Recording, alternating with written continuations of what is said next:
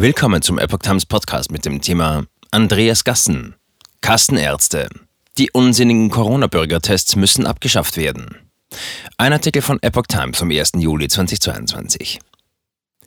Der Vorsitzende der Kassenärztlichen Bundesvereinigung, Andreas Gassen, hat eine komplette Einstellung der Corona-Bürgertests gefordert. Diese unsinnigen Tests müssen abgeschafft werden, sagte Gassen der Bild-Zeitung vom Freitag.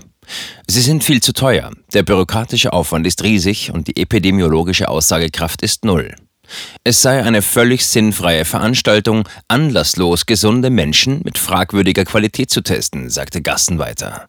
PCR-Tests bei Patienten mit Symptomen dagegen seien wichtig, um Corona-Infektionen eindeutig nachzuweisen. Die kassenärztlichen Vereinigungen kündigten derweil laut Bild und anderen Medien in einem Brief an Bundesgesundheitsminister Karl Lauterbach an, dass sie fortan keine Corona-Bürgertests mehr abrechnen und auszahlen können. Man wolle nicht verantworten, sehenden Auges Auszahlungen auf Abrechnungen zu leisten, deren Richtigkeit sie nicht ansatzweise prüfen können.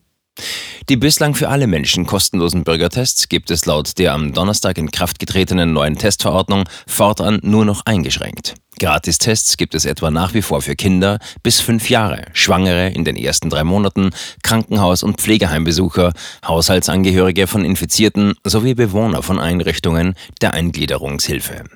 Auch für all jene, die sich aus medizinischen Gründen nicht impfen lassen können, bleibt der Test weiterhin kostenlos. Ansonsten kostet ein Test drei Euro.